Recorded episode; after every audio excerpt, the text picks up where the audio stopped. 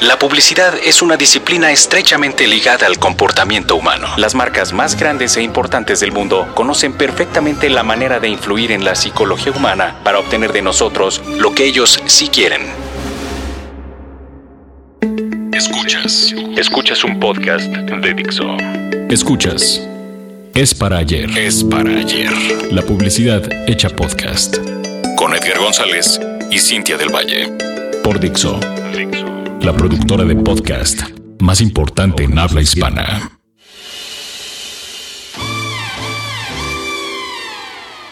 Sí, ya sé que están pensando en dinero, pero no es todo lo que quieren de nosotros. Marcas como Apple, Starbucks, Coca-Cola o Nike han alcanzado un grado superlativo de influencia en la cultura popular mundial. Y no ha sido gratis.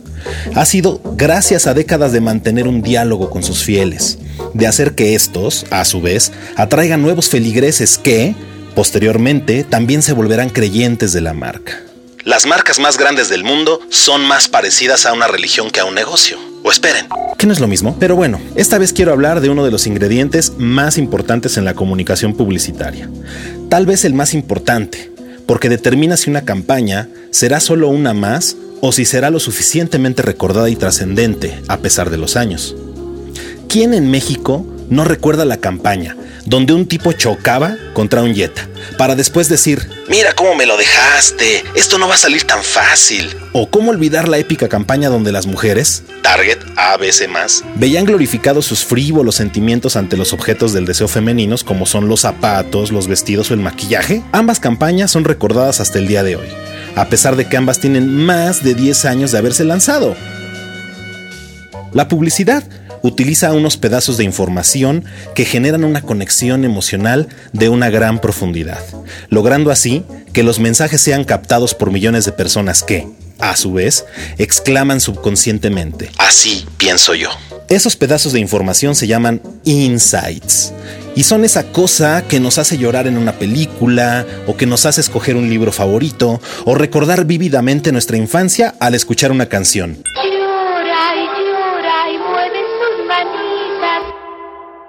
Los insights No son realmente ideas o conceptos, sino la acción de entender o percibir. Son una visión interna, son una revelación, son eso que sentimos cuando algo que no sabías que sabías pero siempre lo has sabido te viene a la mente. Fácil de entender, ¿verdad? Bueno, un insight es como un meme. Sí, como un meme. Es algo que nos inspira a generar nuestra propia interpretación, ponerle nuestro toque personal, adaptarlo a nuestra muy personal forma de ser y pensar y entregarlo de nuevo al público. Para entender mejor cómo funcionan los insights, Tenemos que dividirlos en tres tipos. A los primeros los denomino insights antropológicos. porque forman parte de nuestro sistema operativo humano. Nos dominan y nos unen como especie. Por ejemplo, Si yo digo que una mamá daría su vida por defender a un hijo, más del 90% de las mamás se verán identificadas y cada una pensará dentro de sí misma una situación distinta. ¿dónde darían la vida por sus hijos? Esto es una verdad antropológica, un instinto, algo casi innegable. Y como este hay muchos otros.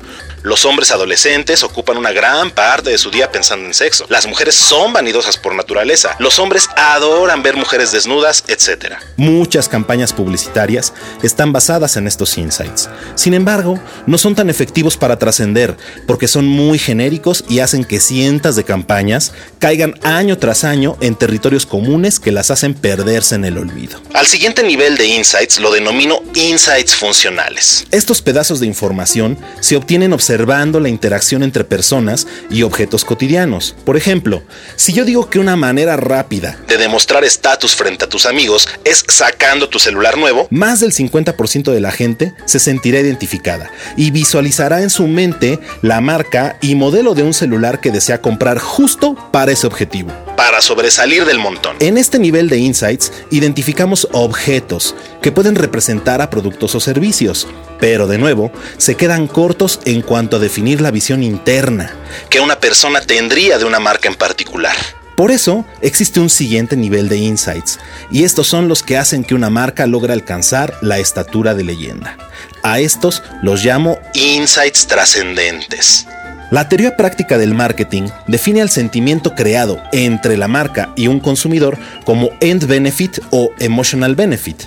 Y no es otra cosa que los atributos intangibles, entre paréntesis sentimentales, que nosotros los seres humanos le otorgamos a ciertos productos o marcas sin mayor razón que la lealtad o amor que sentimos por ellas.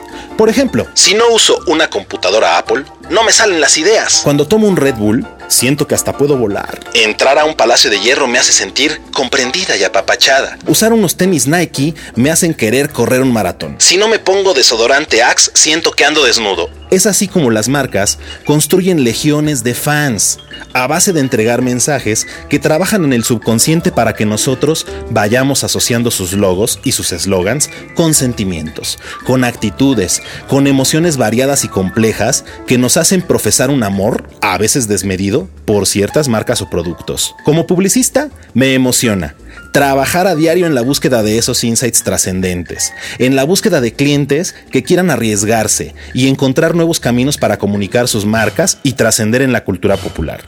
Pero no solo es eso, sino crear mensajes que no solamente ayuden a asociar beneficios intangibles de marcas con sus consumidores, sino también mensajes que trasciendan, aportando valor a la gente y generando acciones positivas en una sociedad cada vez más abierta y dispuesta a participar.